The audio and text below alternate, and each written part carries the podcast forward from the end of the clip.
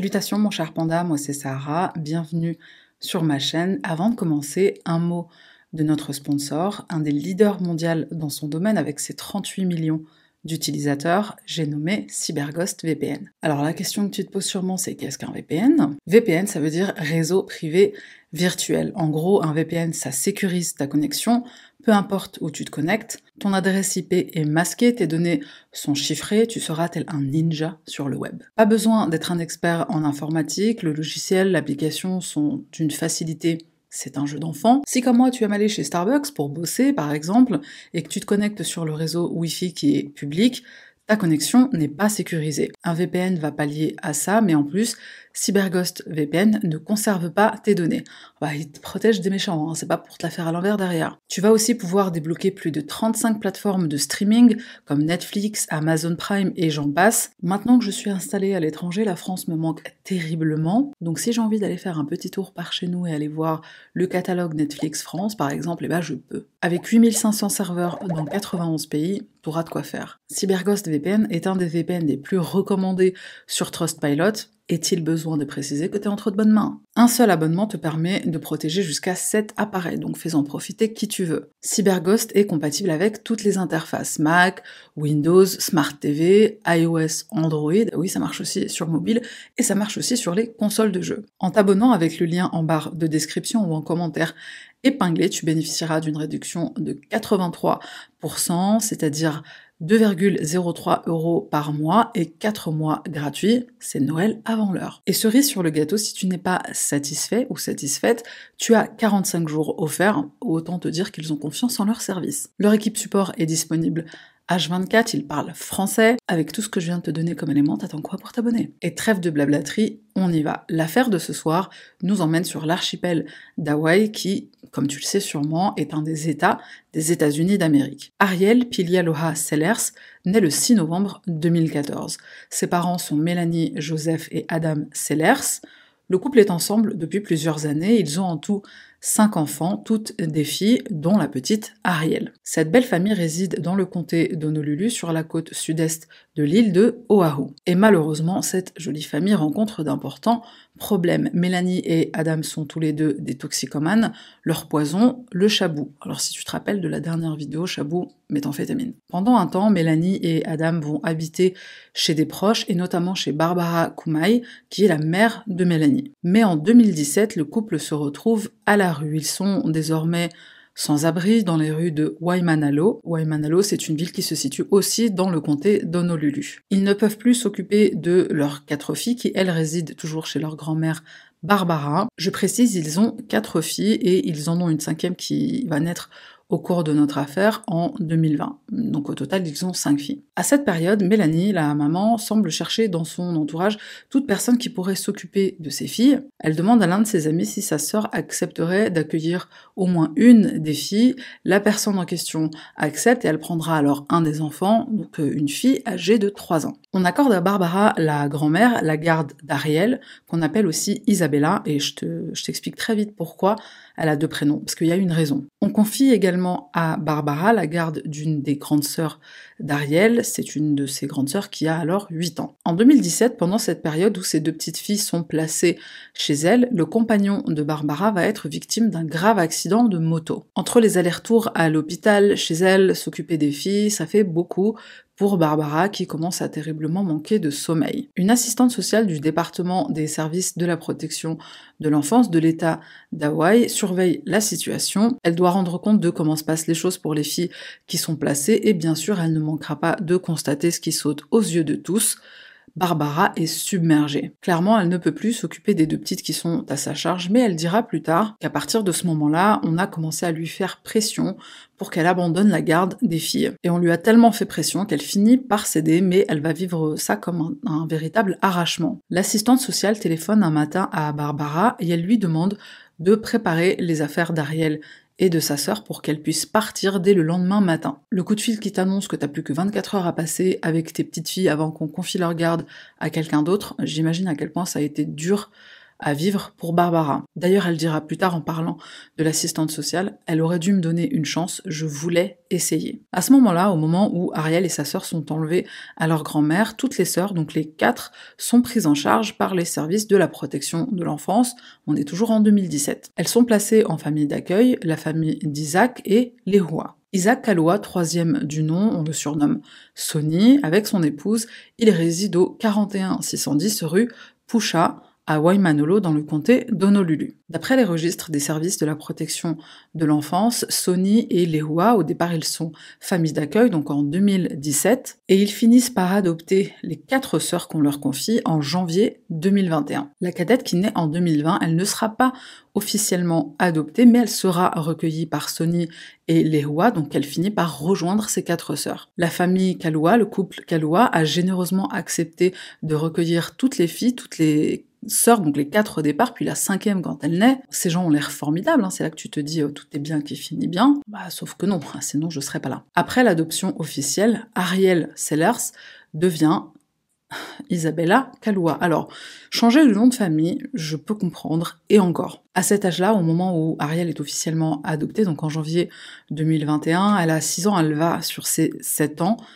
Ça veut dire qu'elle a déjà vécu 7 années, de, enfin 6 années de sa vie avec le prénom Ariel et on lui change son prénom. Alors déjà qu'elle a eu une vie très difficile, mais le chamboulement que ça a dû euh, provoquer chez elle de, de, se voir changer de prénom, changer de bah, d'identité presque, je, je le vois pas comme quelque chose de positif. Après, je sais pas, est-ce qu'il y a un angle d'où euh, quelqu'un voit le truc euh, de façon positive bah, Laisse un commentaire parce que perso, je, je, n'y arrive pas. Qui est donc la charmante famille Kalua, qui sont euh, Isaac et Sony et son épouse Lehua. Lehua Kalua, de son nom de jeune fille Kanaele, est une charmante personne connue des services de police. T'as vu, ça commence mal direct. Le 27 juin de l'année 2000, elle est impliquée dans une affaire de drogue elle aurait fait la promotion d'une substance illicite. À Hawaï, ce type de délit, un délit de classe C, peut valoir une peine de prison pouvant aller jusqu'à 5 ans et une amende pouvant aller jusqu'à 10 000 dollars. Après cette arrestation, Lehua fera le tour de plusieurs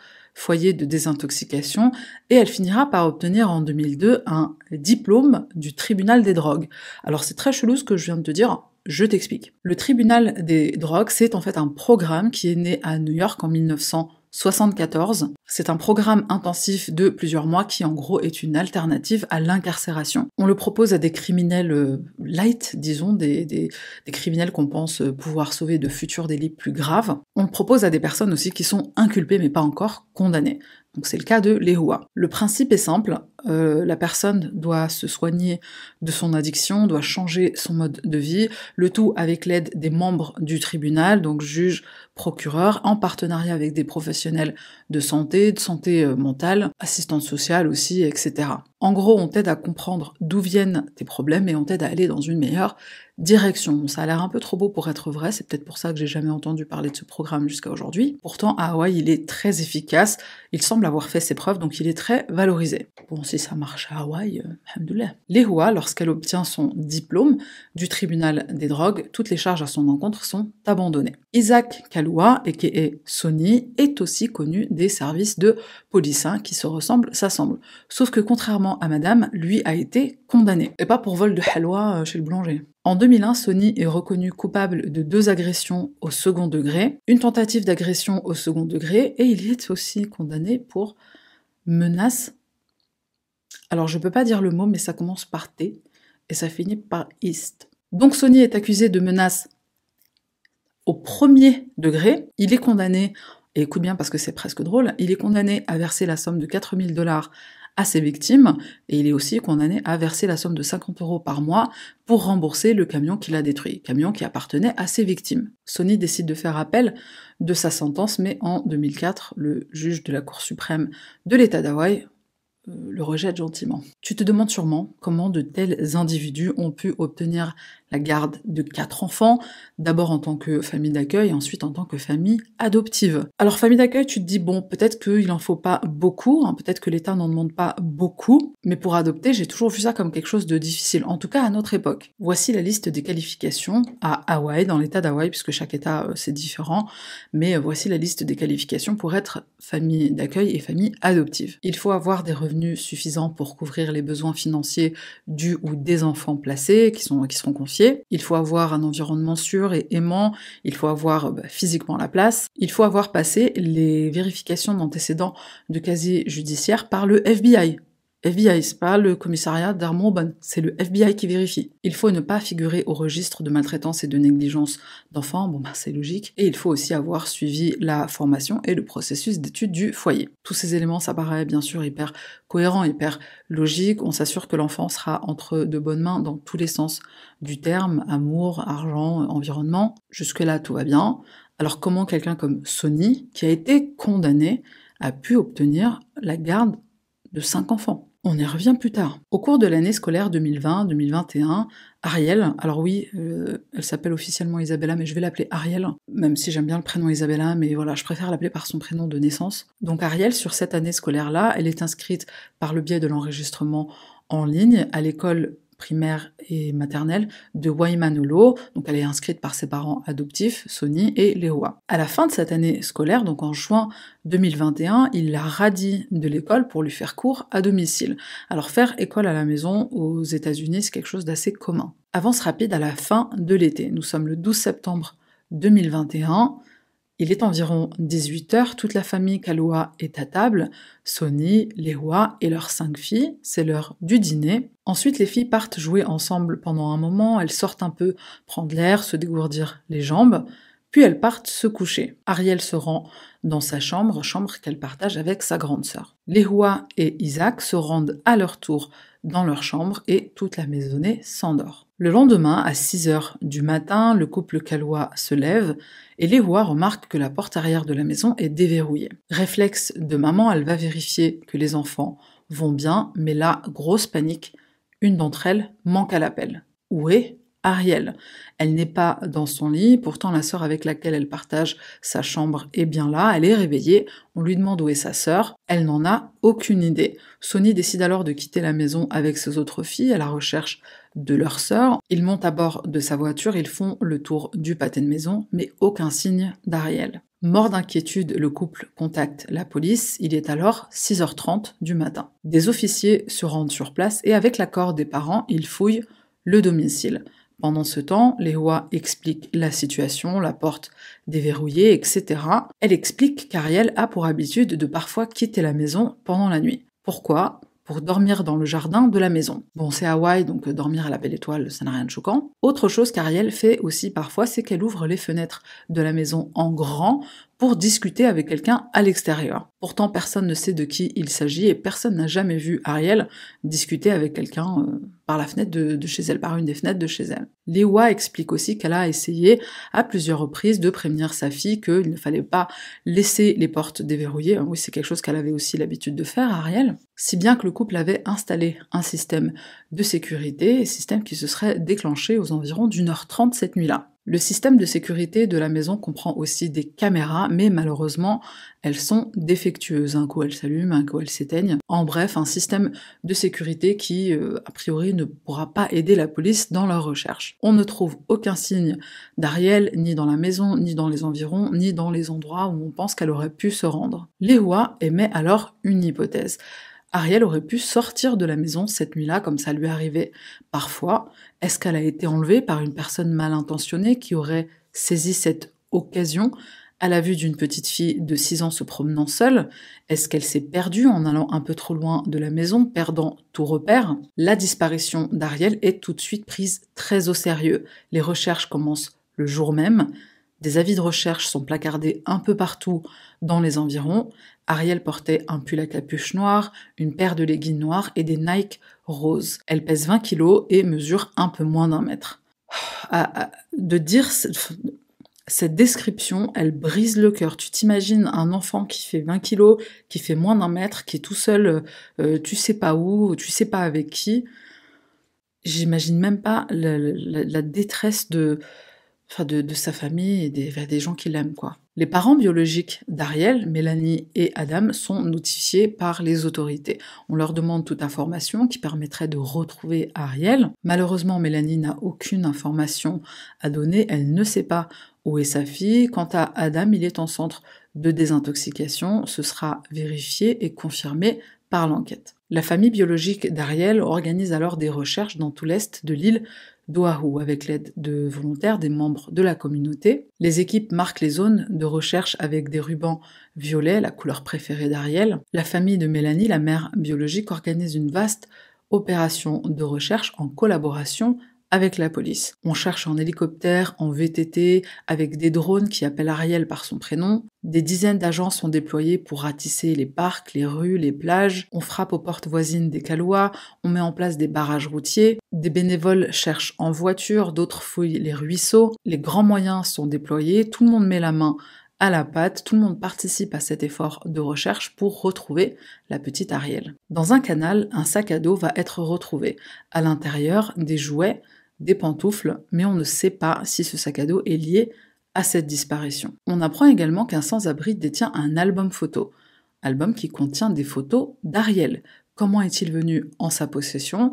Il explique l'avoir trouvé dans une décharge publique. Cet album appartient bien à la famille Kaloua, mais la police estime que c'est un élément qui n'aidera pas l'enquête. On clôt alors la piste du sans-abri. Les enquêteurs se dirigent bien sûr vers l'entourage d'Ariel, certains membres de sa famille vont être interrogés, plusieurs personnes ne vont pas se manifester pour être questionnées, est-ce que la police va trouver... Euh, bah ça aide pas l'enquête quoi. Et pour empirer la situation, le couple calois qui coopère totalement depuis le départ va changer son fusil d'épaule. Dorénavant, ils ne s'expriment qu'à travers leur porte-parole, leur ami et avocat William Harrison. William Harrison aurait conseillé au couple de ne pas s'exprimer auprès des médias pour le bien de l'enquête et aussi par rapport à plusieurs menaces de mort qu'ils auraient reçues. Mélanie, la mère biologique, va déclarer à la presse qu'elle a vu sa fille pour la dernière fois il y a environ un an, et elle va révéler une information choc. Elle a constaté sur sa fille des signes de violence physique. Mais c'est seulement suite à la disparition d'Ariel que la famille biologique des filles va lancer une pétition, pétition pour empêcher l'adoption officielle de la sœur cadette, donc la cinquième sœur qui naît en 2020. Est-ce qu'il y a eu des poursuites ou une enquête quand Mélanie a constaté les marques de coups sur sa fille un an auparavant? Je ne sais pas. Dans le cadre de cette pétition, la famille biologique déclare ne vendez pas cet enfant, il y avait des signes évidents d'abus physique sur Ariel. Ce couple est constitué d'un criminel condamné et d'une accusée dans une affaire de trafic de drogue, et en plus, le couple ne coopère plus avec la police. Une conférence de presse est tenue par la police le 18 septembre, soit six jours après la disparition d'Ariel. On informe le public de l'avancement de l'enquête et aussi des recherches le groupe Crime Stoppers propose une récompense de 15 000 dollars pour toute information permettant de retrouver Ariel. Petite parenthèse sur le groupe Crime Stoppers, en fait, c'est un programme communautaire qui permet aux citoyens de partager de manière anonyme toute information relative à un crime. Et pour la petite histoire, ce programme est né à Albuquerque dans le Nouveau-Mexique à l'initiative d'un détective qui enquêtait sur un meurtre pour lequel il avait zéro piste. Il a alors eu la brillante idée de contacter une chaîne de télévision pour leur demander de faire une reconstitution. Après la diffusion à la télévision de cette reconstitution, un témoin a contacté la police et c'est une première piste qui a mené vers la résolution de ce meurtre. Désolée pour cette petite parenthèse si jamais ça t'intéressait pas, mais euh, personnellement ça m'a intrigué parce que Crime Stopper, en fait, j'arrivais jamais à savoir si c'était euh, un groupe euh, de la police, si c'était un truc communautaire purement fait par, par des civils, et il se trouve que c'est dans, enfin ça peut être les deux, selon les États, selon les villes, voilà, ça va être, ça peut être géré par la police ou ça peut être totalement géré par des citoyens en collaboration avec la police. On reprend notre affaire. Crime Stopper offre la récompense de 15 000 dollars pour toute information qui permettrait de retrouver Ariel, L'annonce est faite le 18 septembre et le 20 septembre, tout bascule. À 14h ce jour-là, un enquêteur s'entretient avec Sonny, le père adoptif. Sonny est en présence de son avocat William Harrison et il fait la déclaration suivante. Le soir du 12 septembre, il raconte avoir dîné avec sa famille. Il s'est ensuite couché, mais il a été réveillé le lendemain à l'aube par les cris de sa femme qui hurlait qu'Ariel avait disparu. La police le soupçonne, pourquoi on y vient très vite, mais Sony va quand même nier toute implication dans la disparition de sa fille. Lorsque la police récupère les caméras de surveillance de la résidence des Calois, ils vont découvrir une version des faits qui est tout autre. On se souvient le jour où la police est arrivée à leur résidence quand ils ont signalé la disparition, donc le matin du 13 septembre. Le couple avait expliqué qu'ils avaient des caméras autour de la maison justement parce qu'Ariel avait l'habitude de sortir ou de ne pas verrouiller les portes, mais ils avaient précisé une chose importante, c'est que les caméras, bah, elles marchaient pas très bien, elles déconnaient. La police les a quand même saisies, et à leur stupéfaction, ils découvrent qu'on ne voit pas Ariel après le 18 août. Elle n'apparaît sur aucun des enregistrements, après cette date. Ce même jour, donc le jour de l'interrogatoire de Sony, le 20 septembre, le département de la police suspend officiellement les recherches de la fillette disparue. La famille biologique déclare cesser la coordination des recherches communautaires, mais l'enquête se poursuit. Les sœurs d'Ariel sont enfin retirées de la garde du couple Kaloua et elles sont placées chez les services de la protection de l'enfance, service qui porte très mal leur nom en tout cas dans cette affaire. Bien que les recherches soient officiellement suspendues par les forces de l'ordre, des rassemblements ont quand même lieu. Le 1er octobre, 75 personnes se rendent à l'intersection près de la maison d'Ariel sur la rue Poucha pour maintenir l'intérêt du public sur la disparition de la fillette. Certains des participants au rassemblement tiennent des pancartes sur lesquelles on peut lire Où est Ariel et Justice pour Ariel? Le 5 novembre, la grande sœur d'Ariel, celle qui partageait sa chambre avec elle, va participer à une entrevue avec le détective Shane Iwamoto. Cette entrevue sera enregistrée. Bien sûr, on questionne la jeune fille sur le contexte de la disparition de sa sœur et elle fait une révélation choc on lui a demandé de garder le secret de ce qui est arrivé à Ariel. Qui a fait cette demande Bien sûr, il s'agit des parents adoptifs, Sony et Lehoua. Le détective demande quel est ce secret. La fillette répond qu'Ariel en fait était dans la salle de bain, enfermée dans une cage pour chiens. Cette cage, c'est Lehoua qui l'a achetée sur internet et pourtant, tu l'as sûrement deviné, la famille n'a pas de chien. Le soir du drame, le couple Kaloua place du ruban adhésif sur le nez et sur la bouche d'Ariel. Aux environs de 3h30, il se réveille pour aller vérifier l'état de la petite Ariel. Toute la maisonnée se réveille avec eux, donc les sœurs d'Ariel sont debout aussi. Sony et Lehoua constatent qu'Ariel est inconsciente. Bah, avec du scotch sur le nez et sur la bouche, tu m'étonnes. Lehoua lui prépare un bain, elle sort ensuite Ariel de la cage pour chien, elle place son corps dans la baignoire, mais Ariel ne se réveille pas. À ce moment-là, les parents disent aux filles d'aller se coucher, et donc la grande sœur d'Ariel termine son récit en disant qu'elle ne sait pas ce qu'il s'est passé ensuite, mais qu'elle est convaincue que sa sœur est morte cette nuit-là. Et elle va même déclarer que quelques jours après le drame, Sony a prétendu avoir le Covid pour aider sa femme, et je cite la sœur d'Ariel, à se débarrasser des trucs, des preuves. Fin de citation. Sony appelle son travail pour dire qu'il a le Covid, ça lui donnera deux semaines de libre, brainstorming, euh, comment on fait chérie pour se débarrasser du corps. Merci Covid de nous donner cette magnifique opportunité.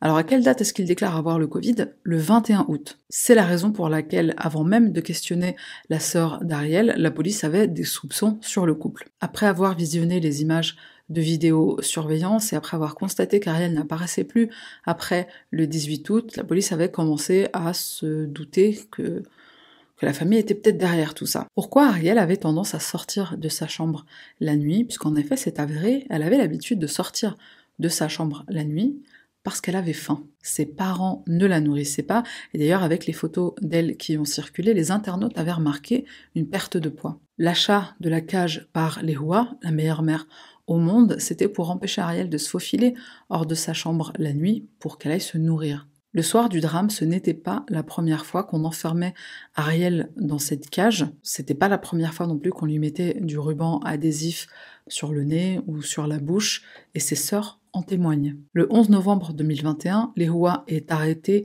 à son domicile à 7h30 du matin lors d'une descente du FBI. Un peu plus tôt, à 7h10, son mari Sonny est également arrêté sur le chantier naval où il travaille. Tous les deux sont placés en détention sans caution dans le centre correctionnel communautaire d'Oahu. Dès leur arrestation, leur ami et avocat William Harrison ne les représente plus. Alors, respect, euh, lui-même, euh, il a compris que valait mieux pas. Dans la soirée du 11 novembre, une conférence de presse est organisée. Le commandant Ben Moskowitz du département de la police d'Honolulu s'exprime. Depuis la disparition d'Ariel, 200 officiers se sont joints à l'effort de recherche, ainsi que 400 volontaires. Malheureusement, l'enquête les amène à croire qu'Ariel a été tuée au milieu du mois d'août 2021 par ses parents adoptifs, Isaac et Lehua Kalua. Les enquêteurs sont à la recherche de témoins qui connaissaient ou qui ont interagi avec la petite Ariel et ses sœurs entre 2019 et août 2021, ainsi que toute personne ayant vu Isaac ou Lehua en août-septembre 2021. À ce stade, aucun autre suspect n'est considéré. Les parents adoptifs ne s'expriment pas, même à leur première comparution devant un juge, silence total. La police ne peut qu'émettre des hypothèses quant au mobile, Voici une des hypothèses, l'argent. Le couple calois est endetté. Alors j'aimerais bien savoir comment ils ont fait, puisqu'ils gagnent environ 110 000 dollars ce qui représente 9 euh, 000, à peu près 9 000 dollars par mois. Et sachant que par-dessus le marché, ils touchent aussi des, euh, des genres de pensions alimentaires pour les filles. Ils ont également des bons alimentaires, ça veut dire même la bouffe, ils ne payent pas ou très peu. pour, pour, les courses, quoi. Ils ont d'énormes dettes de cartes de crédit. Alors, une petite parenthèse obligatoire, parce qu'il faut comprendre euh, ce contexte-là, euh, ce contexte financier. Aux États-Unis, les cartes de crédit, ça se trouve plus facilement que l'oxygène. À chaque fois que tu rentres dans une boutique, on te propose une carte de crédit de la boutique en question. Donc, ça peut être euh, Ulta Beauty, par exemple. Ulta, c'est un genre de Sephora, si tu veux. Ça peut être les magasins de vêtements aussi. C'est vraiment chaque boutique où tu entres, on te propose euh, est-ce que vous êtes membre du machin, machin? Et le piège, c'est que pour souscrire, c'est presque aussi facile que quand tu demandes une carte fidélité à Carrefour pour cumuler des points qui vont te donner 80 euh, centimes de réduction tous les 6 mois. La seule chose qu'on te demande en plus, c'est ton numéro de sécurité sociale et ta pièce d'identité. En même pas 10 minutes, tu te retrouves avec une carte de crédit dans les mains qui est plafonnée avec un certain euh, montant. Ça peut être 500 dollars, ça peut être 1000 dollars, ça peut être 1500 dollars. Tu peux dépenser en un seul achat jusqu'au maximum du, du plafond de la carte et tu tu peux rembourser un petit peu tous les mois avec un taux d'intérêt de en moyenne 20%. Alors après, ça dépend des boutiques, mais euh, ça tourne autour de 20% d'intérêt. Le couple calois, ils vivent au-dessus de leurs moyens et ça date pas d'hier, ça date même de bien avant qu'ils aient les filles. Et d'ailleurs, certains pensent qu'ils sont justement devenus famille d'accueil et famille adoptive, donc ils ont pris les sœurs Sellers pour l'argent. Enfin, ils ont quand même pris les cinq sœurs, enfin quatre, et puis la, cinquième quand elle est née. C'était pour toucher les allocs, les bons alimentaires, tout ça. Hein. C'était pas du tout par générosité de cœur. Une semaine exactement avant que Sony téléphone à son travail pour prétendre qu'il a le Covid, qui c'est qui vient frapper à la porte? Toc toc toc, c'est la Bank of America. On veut récupérer nos thunes. Alors certes, le couple avait constitué ce qu'on appellerait en France un dossier de surendettement, mais euh, l'étude de ce dossier, était encore en cours. Le traitement d'un dossier de surendettement, ça peut prendre du temps. Et alors, je sais pas si c'est comme en France, mais il me semble qu'ils ont euh, la possibilité, euh, comme nous, d'avoir euh, bah, deux résultats possibles. Soit on réunit tous tes créanciers et tu, du coup, tu rembourses l'État et tu payes bah, doucement, doucement à hauteur de vraiment ce que tu peux, même 20 balles. Soit dans le meilleur des cas, toutes tes dettes sont effacées. Les Calois étaient sous pression. C'est pas la première fois qu'on venait frapper chez eux pour récupérer de l'argent. Est-ce que c'est ce contexte-là particulièrement stressant qui les a rendus encore plus violents envers Ariel? C'est fort possible. Isaac et Lehua Kaloua sont inculpés pour neuf chefs d'accusation, entre autres meurtre au second degré, entrave à la justice au premier degré, mauvais traitement infligé à des membres de la famille ou du foyer, refus de coopérer. Le 30 novembre, le couple comparaît devant le tribunal via vidéoconférence. Jugement FaceTime. Covid oblige.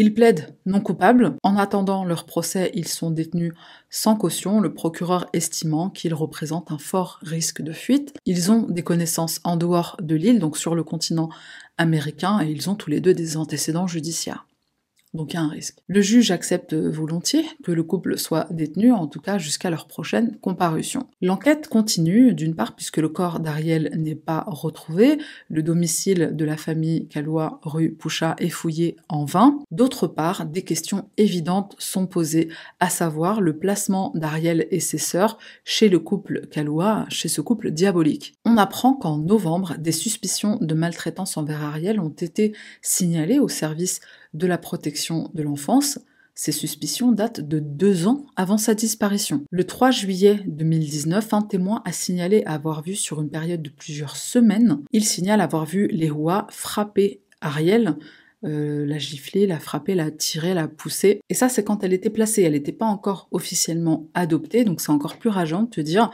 que c'est, cet enfant, elle a été placée chez un couple qu'on a fini par soupçonner de violence physique, couple à qui on a fini par accorder l'adoption. Comment les Hoa expliquent les échymoses sur le visage d'Ariel, les contusions euh, à l'œil, au menton? C'est des allergies. Dans le rapport d'admission est fait mention le fait que Ariel ne mangeait pas à sa faim. Enfin, qu'elle était affamée. On va dire les choses comme elles sont. Elle était affamée. Et c'est mentionné dans le dossier. Je crois que le juge des affaires familiales, il sait pas lire. Ou alors, je pense qu'il a pas vu le dossier.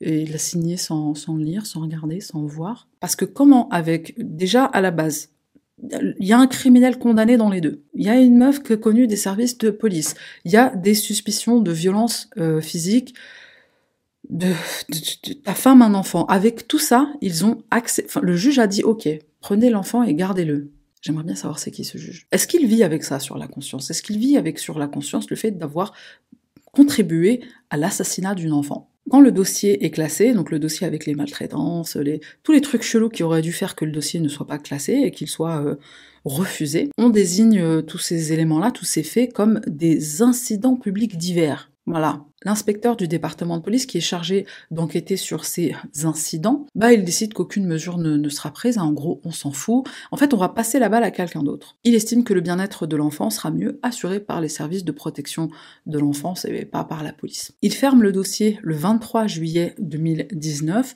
soit même pas 24 heures après que le dossier ait été ouvert. Attends, c'est pas fini. D'autres incidents vont être mis en lumière, notamment celui du mois d'octobre 2019. Ariel se casse un doigt. C'est une porte qui a claqué sur, euh, voilà, elle a mis sa main, euh, c'est boum, ah, hop, accident. Et euh, les parents ne l'ont pas emmené se faire soigner tout de suite. Ah, penses-tu, un doigt cassé, ça peut attendre, surtout si c'est Ariel. Pour moi, cette affaire, elle a aussi soulevé une, question que je me pose, c'est celle de quand un enfant est maltraité comme ça et que ça mène jusqu'à la mort, il y a des frères et sœurs, les frères et sœurs en général, ils sont euh, soit pas du tout maltraités, genre même pas une, même pas une gifle, soit ils sont euh, même encore, encore pire entre guillemets, ils sont traités même comme des rois, on les adore, on les kiffe. Ça c'est un truc que j'ai jamais pu comprendre. Arthur Labine-Joyous, par exemple, il avait des demi-frères et sœurs et c'était euh, quelque chose de très flagrant dans son affaire aussi, c'est la différence de traitement qui est, qui, 90 degrés. Quatre mois plus tard, donc quatre mois après octobre 2019, un autre incident. Cette fois, c'est une jambe cassée. Alors là, on emmène Ariel aux urgences. Elle est tombée d'un trampoline. Mais c'est qu'elle est maladroite, cette petite. Dans les deux cas, il est décidé qu'il ne s'agit pas de mauvais traitement de la part de, de la famille d'accueil qui deviendra la famille adoptive. Non, c'est, je viens de le dire, elle est maladroite. Un an après la disparition de la petite Ariel, sa famille attend toujours des réponses, son corps n'a pas été retrouvé et malheureusement ils ne sont pas au bout de leur peine. En janvier 2022, un mémorial qui a été érigé en l'honneur d'Ariel sera vandalisé. Les peluches, les pancartes qui se trouvaient sur la clôture de la maison où elle résidait ont été arrachées, la clôture elle-même a été saccagée. Waimanalo, c'est une ville de même pas 6000 habitants. Tout le monde est au courant de l'affaire euh, Ariel. Qui aurait pu faire ça, franchement? C'est une enfant de 6 ans. Tout le monde sait à qui elle appartient, cette maison. Maison qui, au passage, a été euh, mise en vente pour la modique somme de 625 000 dollars. Le procès d'Isaac et Lehua Kalua était prévu pour janvier 2022. Il a été reporté à février 2023. Donc, comme d'habitude, dès qu'il y a des news, des infos, je te mettrai ça en barre de description. Pour terminer sur des choses positive, on essaye comme on peut, des projets de loi ont vu le jour depuis la disparition d'Ariel, notamment une loi qui exigerait que toute blessure subie par un enfant qui est placé en famille d'accueil soit signalée en temps réel au juge des affaires familiales plutôt que euh, dissimulé par les services de la protection de l'enfance. Pour beaucoup, l'affaire Ariel Sellers a fait écho avec l'affaire Peter Boy Kemo. Peter, c'est un garçon de 6 ans qui a disparu de son domicile également sur l'île d'Hawaï en 1997. Son corps n'a jamais été retrouvé et comme pour Ariel, la police a conclu qu'il a été tué par ses parents. Parents qui, comme pour Ariel, avaient fait l'objet d'enquêtes de la part des services de protection de l'enfance.